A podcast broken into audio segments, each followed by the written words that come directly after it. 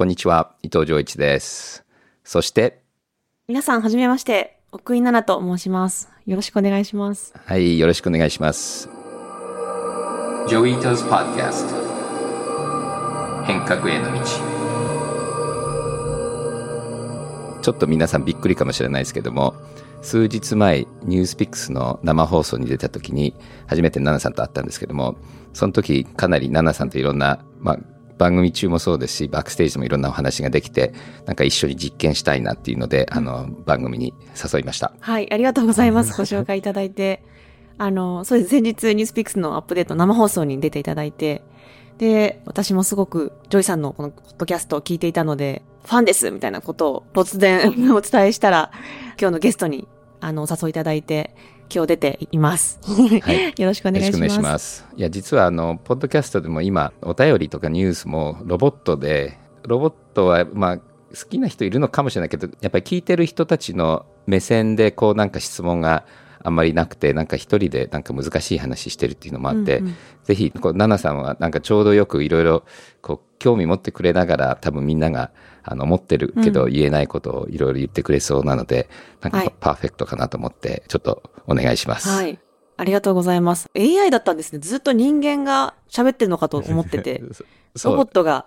自動で喋ってるって知らないぐらいすごい精巧な機械ですね。そうなんです。あの、英語でね、uncanny valley っていうのがあって、ロボットがちょっと人間っぽすぎると、なんか微妙に気持ち悪くなるっていう、まあこれ画像もそうですし、音もそうなんだけども、ちょっと微妙に人間っぽすぎて、ちょっと怖いっていう人もいたんですよね。へえうん。で、ちょっとナナさん、自分の自己紹介少ししていただきたいんですけども、はい。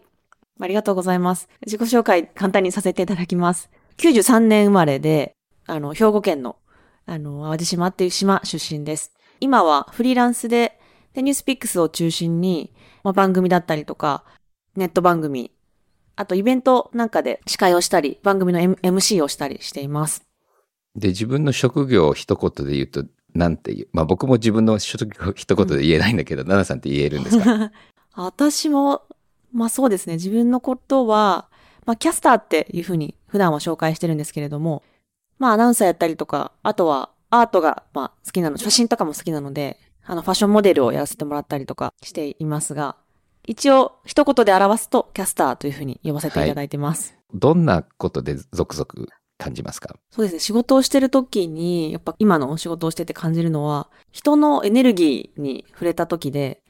まあ今日もジョイさんの得意分野のお話とかを聞けるのすごい楽しみにしてるんですけど、やっぱり番組でいろんな専門家の方とか、あとその当事者、以前だったらせきぐちあいみさんとか草野絵美さんとか、NFT を使って本当にそれが好きで、で、かつそれで将来もすごいポテンシャルを感じていてっていう人が集まってくれて、うん。で、その方が本当に自分たちのエネルギーをこう出してくれるんですよね。うん。まあ、熱意というか熱量というか、なんかそういったのを本当に毎回感じるんですけど、うん。うん。そういった時にすごいゾクゾクワクワクします。あー僕も本当にあゆみさんとえみさんって熱いよね。あれいいよね。彼らのエネルギー。熱かったですね、うん前々回うんは本当に。うん。で、やっぱりその熱意みたいなのって結構視聴者に届くので、うんなんか前回も出てくださった時75万回うんうんあのぐらい再生されたんですけど、見てくれる人がその熱量を感じるっていうのは、うんすごいこう、ダイレクトに届くので、うんうんあのメディアをやっててすごい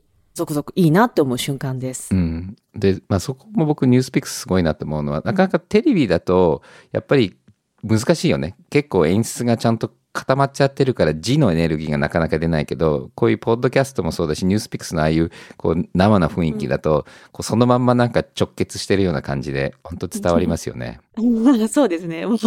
いつも台本もね、1時間だったら、本当はもっと30ページぐらいあるのが普通なんですけど、私の番組とか5ページとかしかなくて、うん。ゲストの方の本当に本音、うん。うん。ベースなので、すごい毎回楽しみにさややらせてもらってます。いいいですね。で、もう少しママですよね。あの、この間のスタジオでなんか、おお子さんが生まれるってはいはい話聞いたんですけど。はい。そうなんですよ。あ、来月ですね。もう来月に出産予定でして、女の子で。で、出産前も、まあ、全然元気なので、6月末まで仕事はやらせてもらうつもりです。なるほど。で、どういうプランなんですか？今後、お子さんと一緒に仕事をやる予定ですか？あの、出産も、あの、まあ、すぐに、また今年いっぱいには復帰すると思うので、出産した後も、ニュースピックスのスタジオにはもう赤ちゃん連れてきていいよとかって言ってくれてるので、多分生放送とかも、なんかよく、あの、北欧とかの、あの、国会とかで、こう、うんうんうん抱っこ紐？はいはい。ショルダーに赤ちゃんを連れてよくこう意見されてらっしゃる政治家の方もお見かけすると思うんですけど、ああいう感じすごいかっこいいなと思っていて、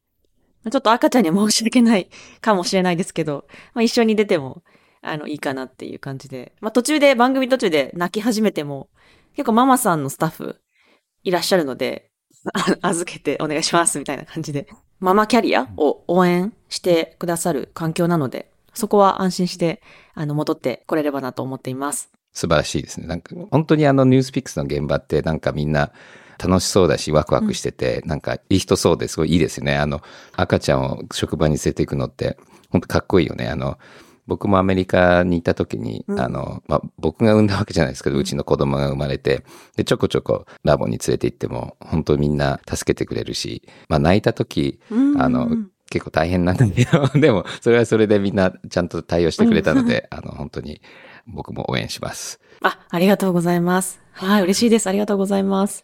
で、今後どんなテーマに一番興味持ってるんですか？今やっぱ興味のあるテーマは、あの、幼児教育ですね。まあ、生まれるってこともあるんですけど、まあ0歳から3歳までの幼児教育。まあ、そもそも幼児教育ってこんな意味あるのかっていう話も知りたいんですけど、なんか最近あの、ソニーの創業者のあの、イブカさんの本で、あの、幼稚園で遅すぎるっていう本を読みまして、人間の脳は3歳までに大まかは作られるっていう本を読みまして、なんか面白くて、例えばその赤ちゃんを、まあ、首が座ったら上半身を垂直にさせて、で、外の世界を見させた方がいいって。外の環境、大人がどう動いてるかとか、なんか大人の佇まいを見させた方がより脳にいいっていうふうに書いてあったんですね。なんかそういったことがすごい気になるなと思って、幼児教育に今度やってみたいです本。当に最近脳の研究も進んできて、で、まあ、人工知能の一種が脳の研究から出てきていて、子供がどうやって学ぶかっていう理解はすごく研究が進んでいて、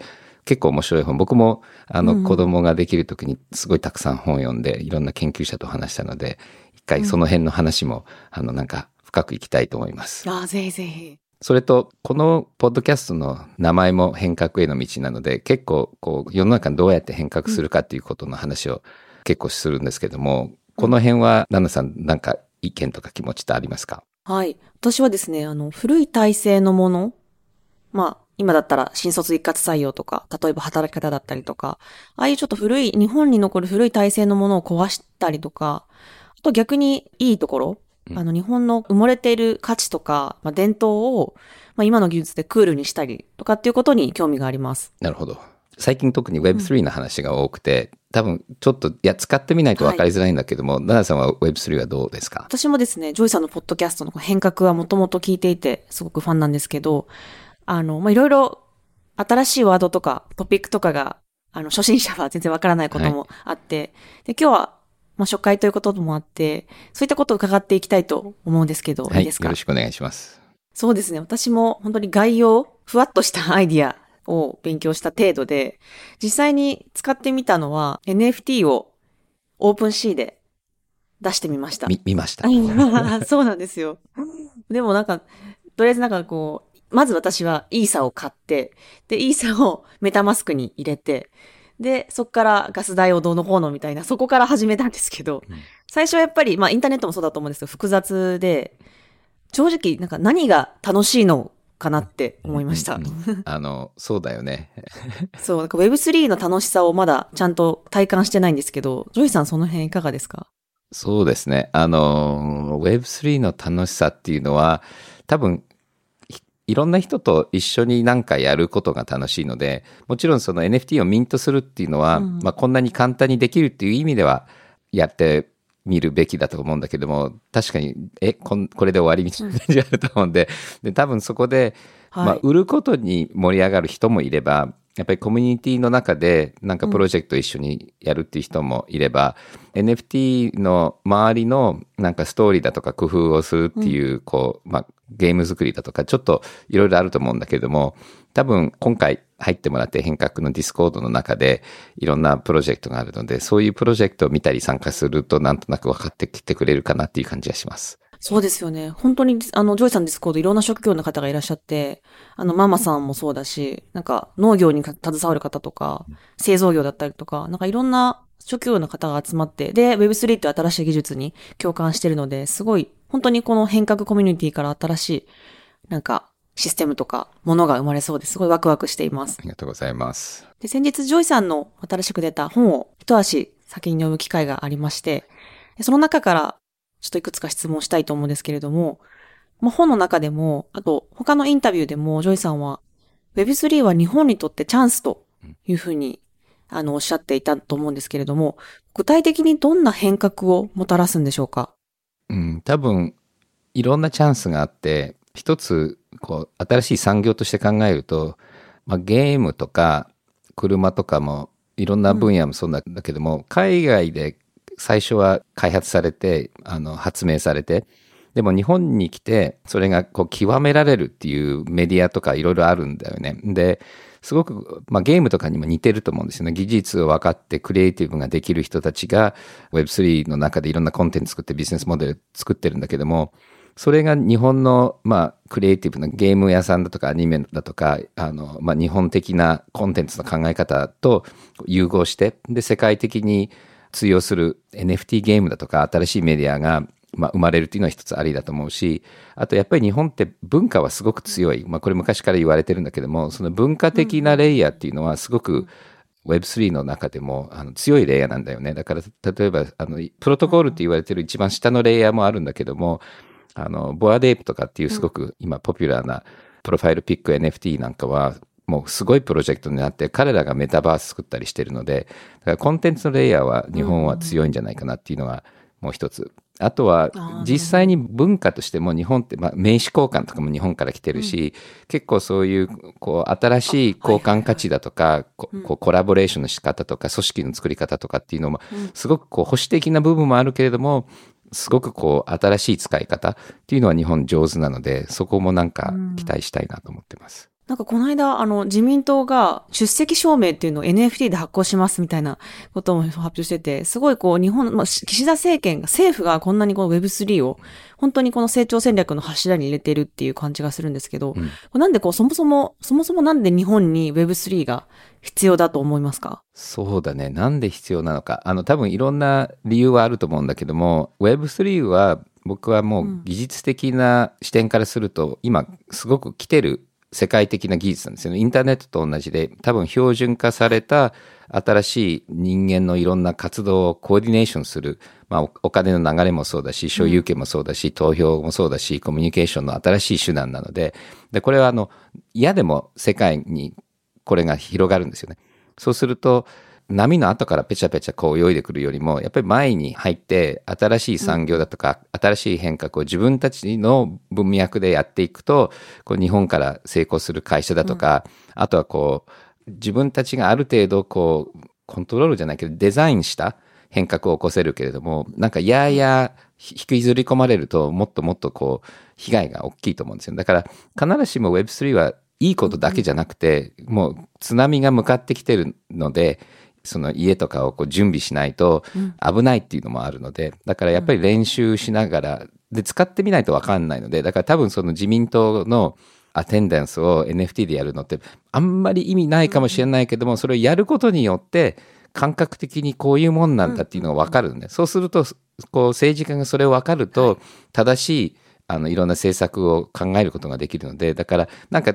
バカにされがちなんだけども、うん、僕は全然そういうのをどんどんやるべきだと思う。そうですよね。もうなんか大学とか学校とかそういったものからも始めていきたいですよね、うん、どういったものか取り入れるっていうために。あとあの先ほどジョイさんもちらっとおっしゃっていた文化。日本の文化と Web3 のお話っていうのがあの本の中でも紹介があったと思うんですけどすごい面白くて。なんかこう無形の価値を表せるっていうのが、まあ、NFT だという点にすごい共感しました。で、あの、関口あゆみさん、VR アーティストの関口あゆみさんとのポッドキャストの中でも、神社がそもそも分散型という話もすごい面白かったんですけれども、その日本文化とこの Web3 の親和性っていうのはどういうふうに感じてますか？うん、多分ままずあの Web3 も含めて技術ってあのいろんな形にできると思うのね。だからその Web3 の技術を使ってすごくこう、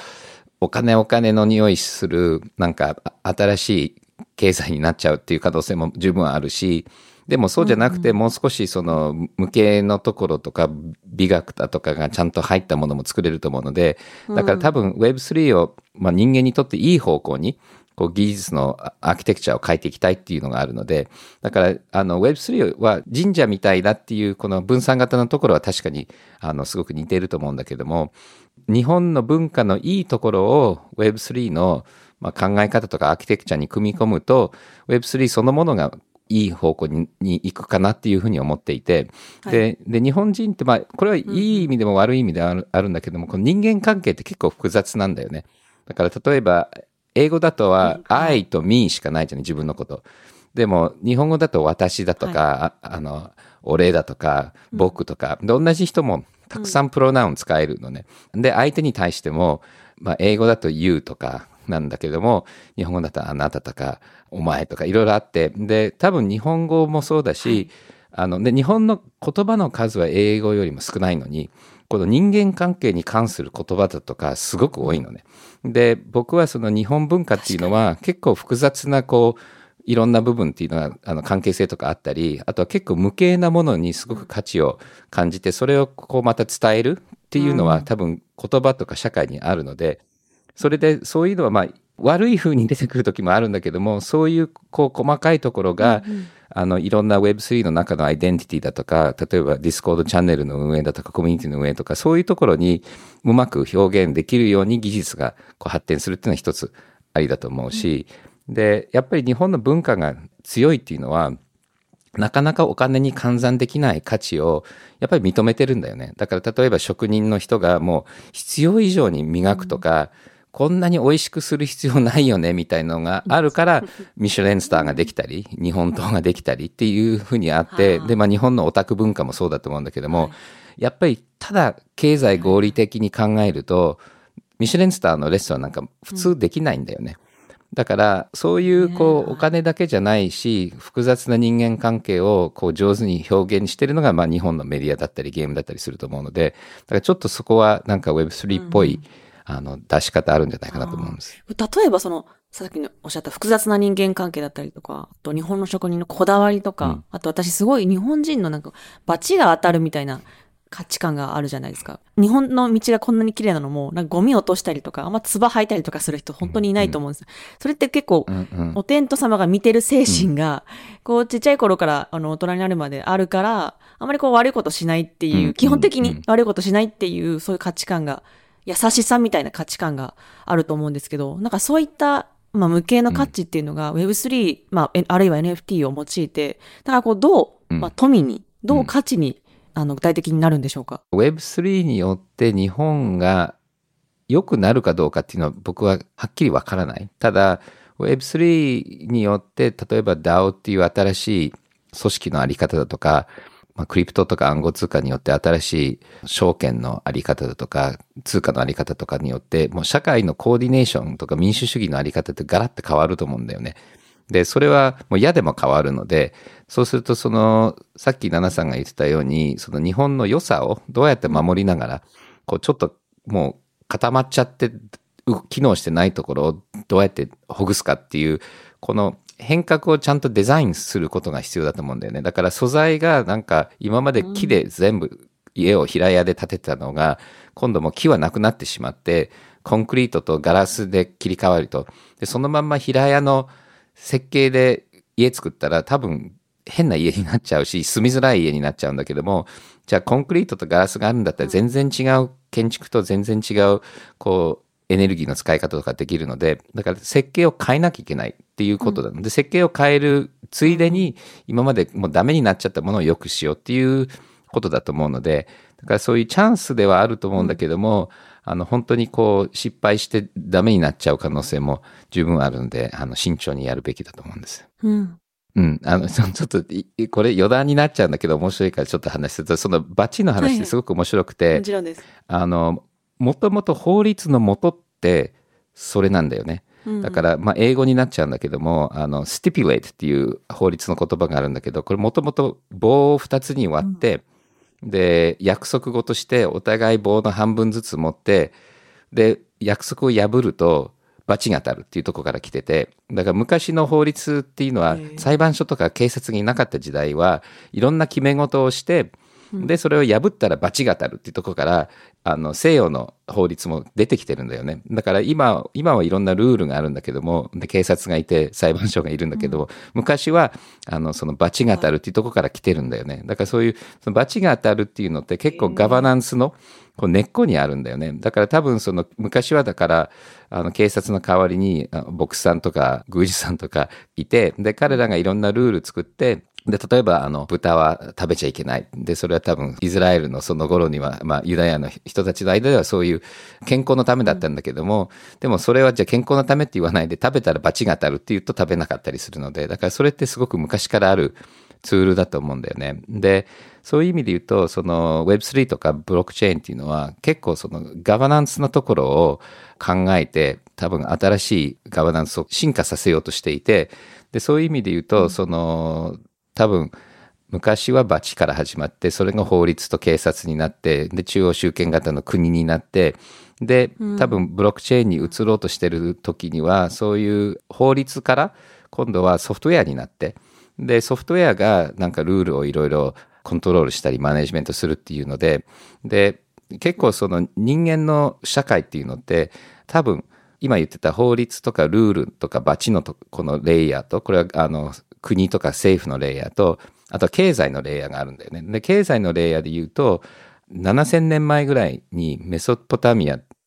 の文明の時に大腸ができるんだよね。その粘土のクレイタブレットにこう書くのね。で、あの人が例えばそのし塩だとかヤギだとか持ってきて、で、そうすると何万人の都市っていうのが初めて生まれるのは、すごいたくさんの人たちのし資材をこうマネジメントできるのが大腸のあの発明なんですね。7000年前ぐらい。で、その後に複式簿記って言って、その、あの、貸したり借りたりバランスシートをする結構複雑な会計をできるシステムが、600年から700年前ぐらいメディッチのいあのイタリアのあの商人の中で生まれてきて、でそれによって資本だとか貸し借りだとかっていうのができて今のこう、まあ、そこに統計学とかプロバビリティの計算ができるのでそこから今の資本主義って生まれるんだよね会社とか。で何千年前の簿記とその後のあのダブルエントリーブッキーピング複式簿記とで多分今回のブロックチェーンっていうのがすごくその会計のシステム経済のシステムの大きな革命なんだよね。だから今多分法律と経済っていうので今の社会って結構組み立てられていてでそれが大変革を起きようとしているのでそうするとこう大都市が最初できてその後こう経済っていうこう社会の発展ができてそれで民主主義って生まれてくる、ま、がどんどん大きくなってきてるんですけど最初から。で民主主義もさっき言ったそのバチと法律から生まれてくるんだけども、そういうレイヤーでの大きななんか考え方が今 Web3 で変わろうとしていて、これ今年来年とかじゃなくて多分何十年もしかしたら何百年かかる変革だと思うんだけども、あの、なんかそういうスケールの変化だと思います。えー7000年に一度の改革が今、ここ10年で起きようとしてるんそうだですね。と思います。わあ、すごい。そこをなんか、目の当たりにできてるっていうのがすごいラッキーな、今を生きててラッキーだなと思います。はい、ちょっと怖いけどね。はい。最近、ジョイさんが転職サイトを始められたって聞いたんですけれども、これは本当ですか？はい。あの、転職サイトほど大きい話じゃないんですけども、うちのあのウェブサイトで、あの、新しい job list を作って、で、特に僕の周りに最近 NFT とか、あの、Web3 の会社が増えてきているので、結構このポッドキャストで Web3 の話がいっぱいあるので、まあ、そういうのをやってみたいっていう人たちのために、面白い仕事のオファーを集めてます。うん。私も今ちらっと拝見したんですけど、ポッドキャストの仕事以外にも、あの、デジタルガレージのはいお仕事だったりとか、ウェブ生だったりとか、なんかたくさんこういろんな職業があって、はい。もうジョイさんと一緒に働きたいって方はぜひここをチェックしてくださいってことですね。はい。それで多分 Web3 を学ぶのに一番いいのは、まあ、Web3 の仕事をすることだと思うので、ぜひ皆さうんうんうんんトライしてください。はい。このサイトはどうやったら見れるんですか？番組のブログに貼ってます。はい。ぜひご覧ください。はい。次はニュースのセクションです。参議院で3日、暗号資産、ステーブルコインの発行を後押しする改正資金決算法が全会一致で可決、成立しました。この改正によって、ステーブルコインの法的地位が明確化されることになります。また、新たな法律によって、円やその他の法定通貨との連動が義務付けられ、額面金額で換金する権利が保障されることになりました。この法律は2023年に施行されるということです。電気自動車大手テスラの CEO、イーロン・マスクが31日、従業員宛てにメールを送り、リモートワークを認めないという考えを示しました。これを受けて、ドイツ最大の労働組合が一方的な要求だとして抗議したほか、一部の投資家などからは、全時代的だと批判の声も上がっているということです。コワーキングスペースの WeWork の共同創業者であるアダム・ニューマンが炭素クレジットのスタートアップで7000万ドル、およそ89億円を調達したことが明らかになりました。はい、ということで今週気になるニュースを3本ピックアップしましたが、えージョイさん、えーまず1本目のこのステーブルコイン法案が成立というニュースに関してはいかがですか？はい。あの、ステーブルコインっていうのは、まあ一部の人の間では、クリプトとか暗号通貨のキラーアップって言ってすごくやっぱりみんな魅力を感じていて、で、今、例えばビットコインとイース買うと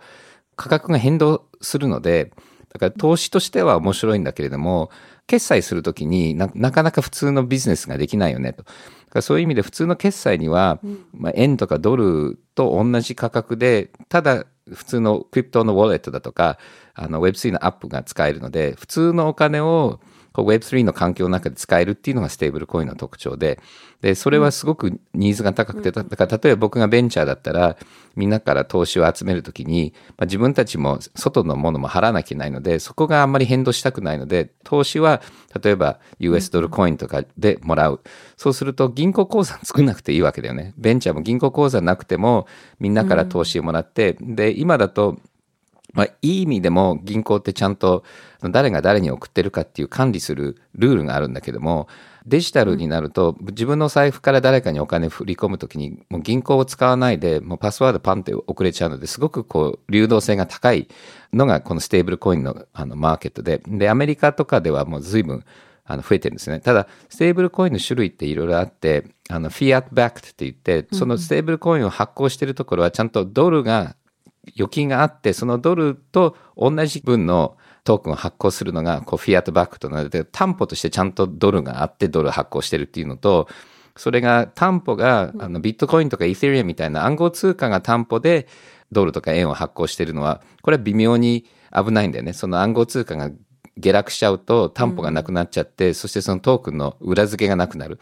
で、この間すごいあのトラブルになったルーナとか、はいはいはい。テラのプロジェクトなんで、で、これは何かっていうと、これはアルゴリズムを使って、ちゃんとした担保がない中で、ドルと同じ金額にしてたステーブルコインがあって、すごく結構不安定な設計だったのね。で、それが、あの、下がっちゃって、下落しちゃって、すごい、あの、消費者に、あの、ネガティブな影響を与えたので、だから今回の日本の法律は、これは、円がちゃんと預金されたフィアットバックとの、まあ、安全なステーブルコインはちゃんとできるようにして、で、多分銀行とかが発行すると思うんですね。で、昔は銀行って結構通貨って発行してたんだよね。で、あの、アメリカなんかそうだし、今でも、例えば、ちょっと前まで香港でいろんなスタンダードチャーターバンクとか HSBC がさお札を発行してるのと結構似てるんだよね。あの、銀行がその札を発行する。で、もう一つだから、ステーブルコインに似た話があるのは、中央銀行がデジタルキャッシュを作るって言っていて、これは Central Bank Digital Currency って言って CBDC って言うんだけども、だから一部の人たちは、これステーブルコインじゃなくて中央銀行がデジタルキャッシュを発行した方がいいじゃないかっていう人もいれば、やっぱりステーブルコインの方がいいよねと、中央銀行が発行しちゃうと銀行いらなくなっちゃうじゃんとか話もあったりして、だから今、円建てとかドル建てのデジタル通貨はきっと普及していくし、すごく便利なんだけども、これが中央銀行がやるのか銀行がやるのか、銀行以外のなんかこうクリプトの連中がやるのかっていうのが多分これからこうプレイアウトしていく中で日本はこの民間型、あのステーブルコインをとりあえずやろうっていう話が今回の法律ですごくこれはあの世界的に見ても結構前向きな方の法律だと思います。うんうん。えでは2本目のこのイーロン・マスクによるはい。出社せよ、さもなくあくび、return to office or leave のニュースに関してなんですけど、これ結構日本でも話題でいろんなコメントがうん集まってますね。これどう思いますか、これはね、あの、他のイーロンのツイート見てて、あままず必ずしも僕イーロンと agree しないこともたくさんあるんだけども、まあ、これに関しては、あの、イーロンが言ってるのは、こう最近は景気良すぎて、あんまり良くない会社もお金がすぐ集まったし、もう倒産するべきな会社も倒産してない。で、あとはコロナの間、あの、みんな家にいて、結構あんまりちゃんと働いてない人たちも結構いたよね、みたいな話。まあ彼は結構いたってみんな働いてなかったって言っていて、で、それに関しては僕はちょっと agree で、景気が良すぎると、あんまり価値がないものみんな作っちゃったりして、あとはあの優秀な人たちも結構、ぼーっとしててもなんかお金もらったりしてるので、ちょっとこう、ふわっとしてた感じがして、で、多分、あの、イーロンからすると、今、景気も悪くなってるし、コロナが終わったので、みんな頑張って、あの、ハードワークをしようっていう、こう、なんか、ワークエティックを、こう、なんか、発言をしようとしていて、ただ、いあのイーロンっぽく結構コントロバーシャルな言い方をしたんだけども、ただ僕からすると、今はやっぱりその、なんか、バブってる場合じゃないよね、みあの、みんなで一生懸命働こうっていう、この気持ちは、あの、わかる。そうですよね。あと特に、まあ、テスラとかって物を作ってる会社じゃないですか。うんうんうんなんで結構こう、なんかこう、集まって、まあ、ハードワークっていう意味で、リモートでもいろんなやっぱ手段でできるんでしょうけど、やっぱり、なんかこうデジタル空間上で一つの仕事をするのと、まあ物理的に集まって一緒に仕事をするのでは、やっぱり何か違うと思うんですよね。うんうんうんうんああとは、イーロンはもう最近、あの、あの、Twitter にハマってる、まあ前からなんだけども、もうなんかこう、ちょっと炎上して、なんかコントロバーシャルなことを言うことによって、なんか自分の知名度が上がるっていう、こう、ちょっとスタイルなので、ちょっと troll っぽいところはあるので、まあそれはあの、多分、わざと言ったんじゃないか、ちょっとわざと強く言ったような気がするんだけど。うん。このまあ、テスラも、の動きっていうのは、今って結構ガーファム、ガーファムって割とハイブリッドワークを、あの、推奨してるじゃないですか。うん。でもこの、やっぱり、 back to office っていう、その、運動っていうのは、他の企業にも、なんか伝播していくと思いますか？どうなんだろうね。あの、まあ、イーロンは、あの、マイアミに家買ったり、テキサスにあの工場を動かしたりして、シリコンバレーの結構左寄りプログレッシブなノリ、結構は外れていってるんです。だから、まあ、彼もツイッターで言ってるんだけど、む前は、ちょっと自分は左寄りだと思ってたら、自分は変わってないのに、左がどんどん左に行っちゃって自分が右右だと思われてるっていうふうによ,、よく言っていて、で、そういう人たちは結構いるんだよね。で、やっぱりマスクしないし、なんかみんなコロナも反応しすぎだっていうふうに思っている人たちが、こう一つキャテゴリーとしていて、そこに理論入ってるので、だから多分、その GAFA はどっちかっていうと、そのシリコンバレーのど真ん中にいるので、そのちょっとプログレッシブなコロナに対しても敏感な人たちなので、多分そこはそれ、ちょっと政治的文化的には、テスラとかイーロンとか離れてるので、だからもちろんその、ナナさんが言ってた、あの工場を持って real world だかっていうのもあると思うんだけども、あの、イーロンの politics も、ちょっとそういう、あの、 face to face でやろうよっていうタイプの人に近いんじゃないかなという気もしてます。うーん、なるほど、なるほど。景気への影響っていうのは、まあ、先ほどあの、あの、ベアマーケットになってきて、そういうその、働いてなくてもお金をもらってた会社っていうのが、まあ、 clean up されて、でやっぱりその、いい会社、今本当にあの、技術発展してて、顧客に、あの、価値を与えてるいい会社に、のためにこう、お金が回っていく、なんかこう、いい循環みたいなうん。感じになってて、まあ、景気はちょっと今、あまり良くないかもしれないですけど、うん。流れ的にはいい方向に向かっていると思いますか？うん、僕はそう思う。で、今回の景気の悪さのトリガーになっているのは、アメリカの中央銀行がお金を借りる時の利子を上げたっていうの。で、これどういうことかっていうと、金利が上がると、お金の調達が高くなる。だから人は会社に投資しないで預金するっていうふうにお金がずれるので、そうするとそのベンチャーも含めてお金を集めるのが難しくなる。で、投資もあんまり動かなくなる。で、これはやっぱりベルトを締めるのにはすごくいい効果で、そうするとどっちかっていうと、その、これから作るものにお金もらうんじゃなくて、今役に立つものに対して売り上げを立てるっていう、こう、黒字転換しなきゃいけないっていうニーズが出てくるのね。で、それは黒字転換しかないと、アマゾンだってできないわけなんだけども、投資っていうのは必要なんだけども、投資ばっかりやってると、いくら経っても黒字にならないビジネスもいっぱいできちゃうのね。で、それって、例えば日本のバブルの時なんかでも、土地がガンガン上がってると、右から左に何にもこうバリューを足さなくても動かすだけで儲かるわけだよね。あのもう地面が上がってるから。でバブルの時の金融っていうのはいっぱいお金もらえるの。でその人たちはもうお金もらってるから自分は偉い優秀な人だと勘違いしちゃって、そうするとベアマーケットが来るとそういう人たちでみんなバーンっていらなくなっちゃうのね。で、結構失われた10年、なんかたただ営業して酒飲んでれば、あの自分は世の中に貢献してると思っていた人が、実は何にも役に立てないっていうのは 結構いたり、で、会社からすると、揺れ返る状態、揺れ返る状態。で、会社からすると、いや、投資してるけど、いつでも黒字になれるっていう人は今黒字にならなきゃいけなくて、で、黒字になれない会社っていうのは、あの、やっぱりこれって、あの、本当は世の中的に価値なかったんじゃないかなっていうふうに整理される。例えば、あの、Web3 で言うと、NFT がすごい価値が上がってたので、NFT のプロジェクトで技術者をちょっと手伝うと、もう1億とか2億とかもらえてたのね。で、そういうふうなところにみんな技術者が行っちゃうと、ベンチャーとか作らないんだよね。会社作ってなんか一生懸命働くよりも、なんかいろんなプロジェクトを手伝って、そのプロジェクトがバンバン儲かってる方が、お金になるので、そうするとそういう NFT バブルが弾けると、そういう NFT バブルに参加してた技術者が、じゃあベンチャーやってなんかちゃんとしたサービスを作ろうとかっていうところにも来るので、だから、うん、あの、バブルの時ってすごく人の採用って難しいの。あの、みんなお金がいっぱいあるから、みんな高いお金で優秀な人たち引っ張っていくんだけども、バブルが弾けて会社が一部潰れちゃうと、結構優秀な人たちが安く手に入るとか、あとは仲間を見つけて新しいベンチャーが作りやすくなるので、だから人材もどっちかというと強い会社に流れてくる。それ、もしくはそのスタートアップでもお金が集められた会社に集まってくるので、そういう意味でも今、ただ、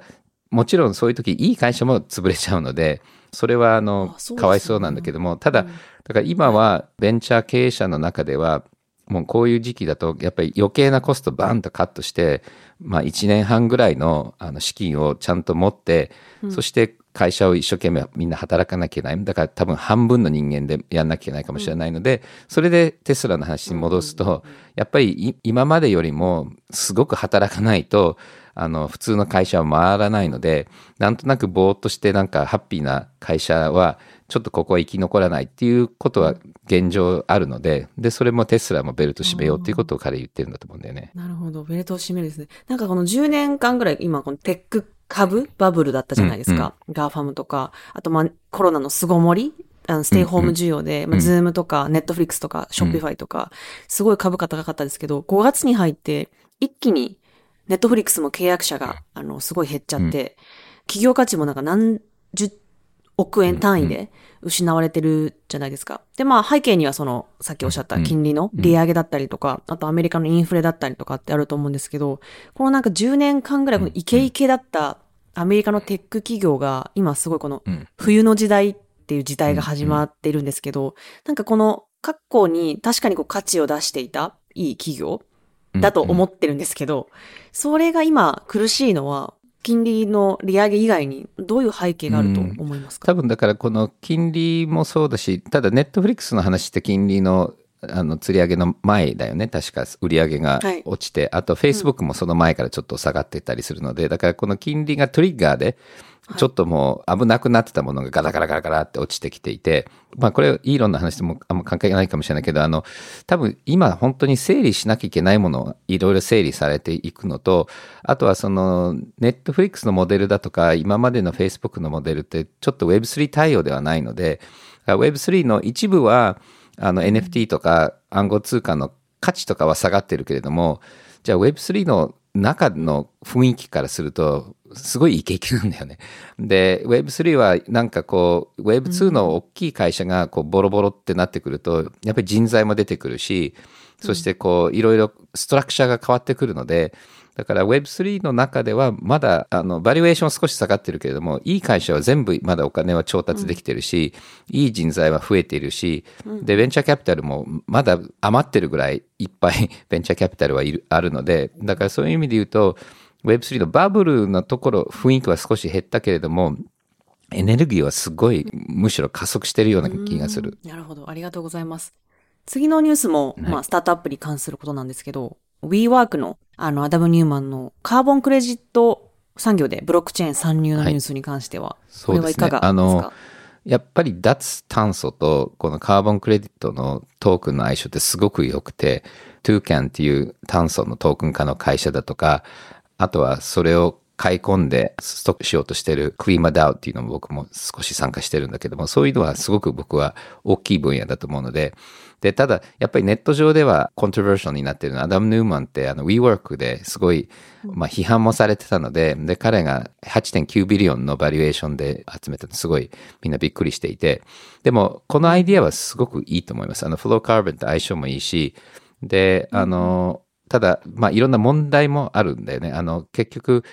炭素の監査ってすごく重要で、で、この、例えば自分が、の会社がこんだけ炭素をセーブしたっていうのはどうやって証明するか。で、その炭素をここで売って、ここで売って、何箇所でこう売っちゃうっていうこともできなくはないので、だからその多分裏には、で、日本の国も今この炭素のシステムの監査をちゃんとやるためにデータを出していろいろやろうっていうムーブメントもあるので、だからそういう売ったり買ったりするレイヤーでは結構もうベンチャーが盛り上がってるけれども、ちょっと地味な、その炭素作りの監査のところもしっかりしないと、本格的に稼働しないと思うので、その辺もなんかいい会社が出てくるといいなと思います。彼すごいですよね。なんかこう、今後当たるみたいなそういうところにバッとベットして、起業してで資金集めしてみたいな。ねなんか意外になんか市場からそっぽ向かれてなかったんですね。そう。だからこういうとこ、まあベンチャーキャピタルってすごいなと思うのは、やっぱり失敗しても、その失敗から学んだっていうふうに、こう、ちゃんと自分は表現できるとお金つくんだよね。ハリウッドもそうだよね。やっぱり映画監督がなんかすごいダメな映画作っても、また結構集められたりするんだよね、お金。だからそういう意味で言うと、本当にホームラン狙いでみんなやるから、失敗は必ずあるっていうののイメージ。で、日本だともっと難しいよね、多分。日本だと失敗あんまり許さないからね。まあでも許さないと言いながら復活する人もいるよね。そういう土壌が大事ですよね。あと、ジョイさんがあの、環境問題に関するブロックチェーンだったりとか、うん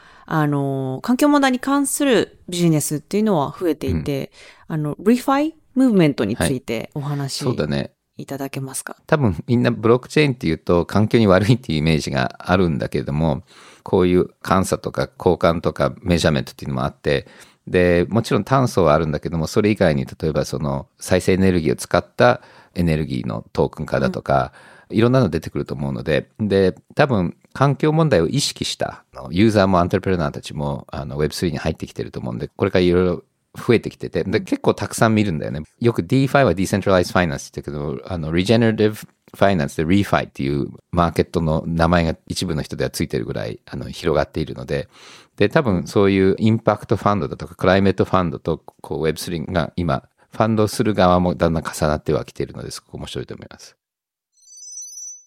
次はお便りのコーナーです。はい。今日もたくさんのお便りが寄せられています。えーまず1本目のお便りは、ヒサさんからです。Web3 のお話いつも楽しく拝聴させていただいています。Web1.0 の時代からこの業界にいる40代です。Web3 は Web のバージョン3.0というよりは2周目の Web がスタートしたように感じ、ワクワクしています。私自身もいろんなディスコードに入ったり、思想に共感できる DAO のバウンティに参加し、DAO の発展に貢献したりと、最前線で Web3 を学び体感しています。そこで感じるのは、今盛り上がっている DAO は圧倒的に英語圏ということです。統計を見ると、ウェブサイトの60%は英語、日本語はわずか2.3%で、最も話されている言語は英語、中国語に比べてゼロが2つ違います。このように最初からグローバル競争な Web3 の世界では、言語の壁は圧倒的な disadvantage だと感じます。ジョイさんは日本で Web3 のファンドを立ち上げようとされているようですが、日本発で Web3 市場での勝ち筋はどういう点にあると思われますか？はい、ということですけれども、ジョイさんいかがですか？そう、言語の壁はいつも大変なんだけども、特に今回コミュニティに入っていろいろ参加しないとなかなかわからない。文章がそもそもドキュメンテーションとか、あのブログとかに書かれてなくて、ディスコードに来て話そうみたいな感じなので、結構会話ができなきゃ難しいっていうのが日本人にとって少し難しいと思います。会話っていうのは英語での会話ってことですか？そう、英語での、まあ、文字の会話だよね。まあ、ズームもあるんだけども、どっちかっていうとディスコードの中のチャットが多いんだけれども、ただ、ディスコードの翻訳ボットだとか、あと DeepL みたいなすごくだいぶ良くなった翻訳ソフトとかもあるので、ツール使えば随分いいかなと思うんですね。僕も 日本語はちゃんと読めないので、読み上げソフトとかツール使ってやってるんだけども、まあそういう環境を作れば、英語でビビらないで、だ結構今日本人でも、なんか Web3 を日本語で Google 検索しちゃうんだけども、多分それだとあんまり出てこなくて、英語で検索して日本語訳して読むっていうちょっと習慣をやらないと Web3 は多分ついていけない。まあ僕のこのポッドキャストとか YouTube で一生懸命日本語で発信するけれども、ちょっと興味ある人は英語で調べた方がいいと思います。それで、あと発信もできる限り英語でやった方がいいと思いますが、っていうわけで多分日本から Web3 マーケット出てくるのもちろんなんか言葉がそんなに必要ない、例えばゲームとかアートとか、あとはそのちょっと文化的な構造とかそういうところは日本は強いんだと思うんだけども、まあ日本の Web3 ファンドを作った理由は多分投資家のエコシステムがないとなかなかベンチャーは育たない。で、日本の今いろんな税制だとか規制によって日本でいろいろできないので結構ネガティブな悪循環に今なっていると思うんだけどもでも今回の自民党はじめこう政府のプッシュで、まあ、スタートアップをちゃんと応援しようっていうのと、Web3 の規制改革をしようっていうのってすごくいいタイミングなので、まあ、僕の Web3 ファンドをはじめあの他のいろんなファンドと一緒に日本のベンチャーキャピタルのコミュニティをこうちゃんと盛り上げていくと、あの、日本初のベンチャーは育つと思うんですよね。で、日本はやっぱりコンテンツだとかゲームとか、いろんなところ強いと思うので、あの、日本から出ていけるかなと。たださっきの言語の問題で、多分世界的にこう競争するのには、ある程度英語のインターフェースが必要なので、多分海外から日本にアントレプレナーとかベンベンチャーを連れてきて、日本とコラボレーションするのと、あとは結構日本人は今海外にも出ていく、あの、アントレプレナーも、まあ Web3 の中では増えてきてるので、やっぱりインターナショナル視点は絶対必要だと思います。そうですね。はい。えーでは、続いてのお便りは、プッチーパーさんからです。えー毎回非常に考えさせられるテーマをありがとうございます。日本にはものづくりをしている企業がたくさんありますが、Web3 の世界では、物の流通や物に関連づくコミュニティはどう新しくなるとお考えですか？Web3 はインターネットの話なので、どうしてもデジタルデータやコンテンツの話がほとんどだと感じますが、ものづくりと Web3 の関係についてはどのようにお考えですか？はい。えーこちら面白そうですね。うん。どうですか？結構面白いと思う。今ネット上でも、もうスニーカーだとか、いろんなグッズに NFT がついてるとか、あの NFT 買うと物がもらえるとか、物が買えるとか、あとはワインの NFT とか、ウイスキーの NFT とか、結構アクセスコントロールとか、あの NFT ってコピーができないので、グッズのなんか紐付けっていうのはすごくやりやすいので、あの NFT とか Web3 の新しい物流とか e コマースとか、すごく今いろんな、僕もき昨日もすごい面白いビジネスプラン見て、で、そこには、まあ、いろんなあのものづくりの会社が入って Web3 エクスプロアしてるので、僕すごく面白いと思うけど、あの、ナナさんもなんか NFT がついてたプロダクツってなんか想像できる？なんか私は、あの、まあ、出身が淡路島ってこともあって、私の家系は農業、うんうんうん。農家で、お父さんはハンターなんですよ。森で鹿を、あの、はい。ハントしたりして、結構家にいろんなオーガニックの動物が食べたのが思い出すんですけど、なんか日本ってまあ、あ製造業を中心とした技術大国だし、農業大国だと思うんですけど、なんかそういう強み、今ってこう生産者の顔がうん。見えるうん。野菜とかお肉とかっていうのがうん。大事なんですけど、そういった強みを NFT を使ってできるのかなってちょっとわからないですけど、うん具体的に。なんかそういったポテンシャルはあると思うんですけど、うんどう思います？そう、そう思う。で、結局、あの、え英語では provenance っていうけれども、どこから来たか。だからアートなんかでも誰が作って、いつ、どの手に渡ってきたのってっていうのと支払いも直になるのは今 NFT アートでやってるけどもこれ物流でできるよねこのここで釣られた魚、ここで作られたあのナスがどこから来てでその人たちと直接銀行を通さないで支払いもできるのでだから中国なんかでこれはまあブロックチェーンっていうか Web3 よりもデジタル決済なんだけどもやっぱり銀行を持ってない農家の人たちたくさんいて、でそういう人たちは今まですごいお金を間の流通に払ってたのが今も e コマースを直接できちゃうからすごく今アンロックされてるって言われているのでだから情報が結構フリーになってで、本物かどうかの確認をして、うん、そしてこの農家のこのあれを買いたいとか、今自分が食べてるこの料理の、まあこれだから NFT だけじゃなくてサプライチェーンのところもあるけども、このアスパラ美味しいよねって、これどこで買ったのってクリックして、あ、じゃあそこの僕も欲しいなみたいなのもできるので、だから結構その、うん、あの裏のいろんな情報をこう表現しようと思えばできるツールにはなると思うんだよね。日本とそのものづくり大国日本と Web3 の関係じゃとっても相性がいいですね。相性いいと思います。だからそのものを作ったり流通したり買ったりする人たちの人たちが Web3 のいろんな技術を使って、このプラットフォームを設計するのが重要だと思うんだよね。だから、これ多分ものづくりってもいろんなのがあって、で、多分一つあると思うのは、そういうファンがつくようなグッズだとか、こう生産者とファンが直接コミュニケーション取りたいようなマーケットってあると思うんだよね。例えばそのフィギュアだとか、あの、わかんないけどもそういうグッズ、うん、で、そこが多分最初にアンロックされると思うんだよね。で、そこからまたいろんなあのグッズのあり方、うん、だからやっぱりアメリカで見ててもそういうスニーカーだとかファッションのブランドが今すごく NFT に入ってきてるのは、やっぱりそういうファンとのコミュニケーションがきっかけになるんじゃないかなと思うんですよね。なんかファンコミュニティとかのね、マネジメントって日本上手だっていうじゃないですか、ジャニーズの。あの、ファンマネジメントとか、なんかそういったそのファンマネジメントかける Web3 のなんか親和性ってすごい日本、ポテンシャルがありますよね。そう思います。はい、ありがとうございます。では、最後のお便りは、ケンさんからです。30代のサラリーマンです。昨年からクリプトの世界に興味を持ち勉強を始めました。次第に将来はこの世界に携わりたいというふうに考えるようになりました。ジョイさんはいろいろなプロジェクトに参加し、貢献することを過去にアドバイスされていたと記憶しておりますが、エンジニアでもクリエイティブでもない人材がどのように貢献できるのかいまいちわからないので、えー、他にも例を挙げてもらえると幸いです。よろしくお願いします。はい。私も知りたいですけど、ジョイさんいかがですか、はい、はい、あの、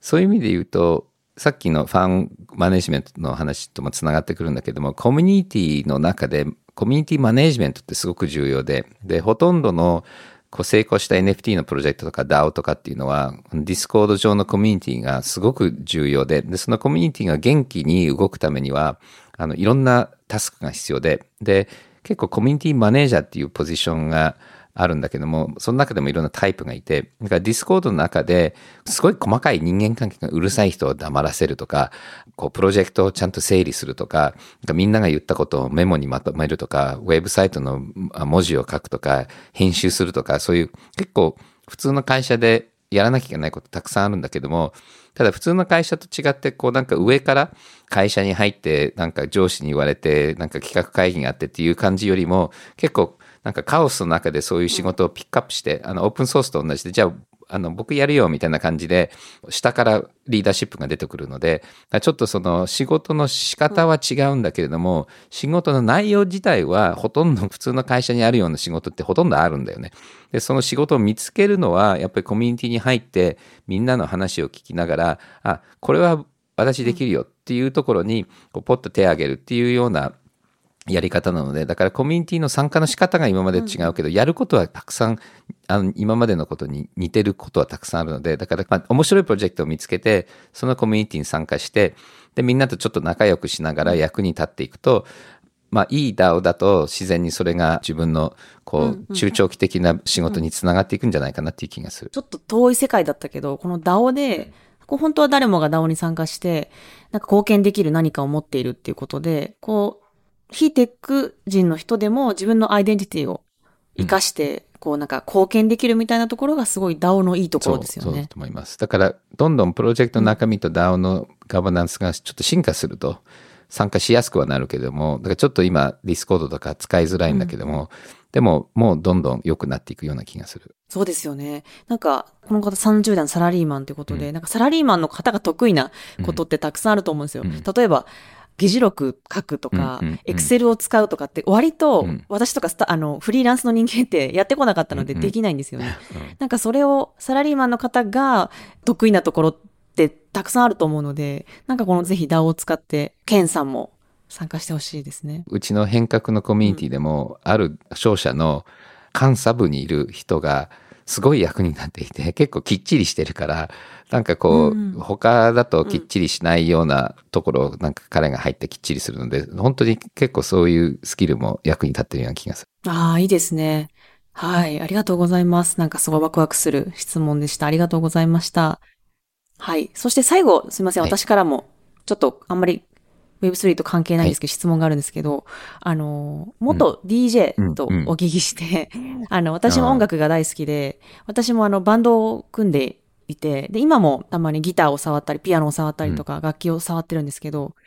ジョイさんは音楽の話で、こう、どんなジャンル、アーティストが好きですか？ああ、なるほど。だから僕は一番育った時好きだったのは、まあ、ニューウェーブだとか、エレクトロニックミュージック、一部はテクノとかハウス聴いてたんだけども、ただ DJ やってた時は、80年代後半、クラブの DJ やってて、で、シカゴだったので、シカゴってほとんど毎日来るお客さんが結構たくさんいて、常連向けなんだよね。今でも40年後まだそのお店やってるスマートバーっていうとこなんだけども、で、毎日来ると、トップ40かけられないんだよね。やっぱりだ多様性が必要だから、そうすると、ものすごいたくさんの幅広い音楽を、毎月300ぐらい新しい曲を聴いて、で、自分たちのチャートを書いて、で、誰が来てもその人がきっと好きだろうっていう曲も全部知ってなきゃいけないし、で、きっと今後好きになるだろうっていう曲も知らなきゃいけないし、全部のジャンルのリテラシーがないと、クラブの DJ って、まあ、ああいうクラブの DJ はできないの。もう朝方までずっとかけてなきゃいけないので、それがすごく楽しかったのは、やっぱり自分が好きじゃないジャンルも、ある程度分かるようになったっていうのがあって、で、その DJ は数年間あのやったんだけども、で、それやめたらまた、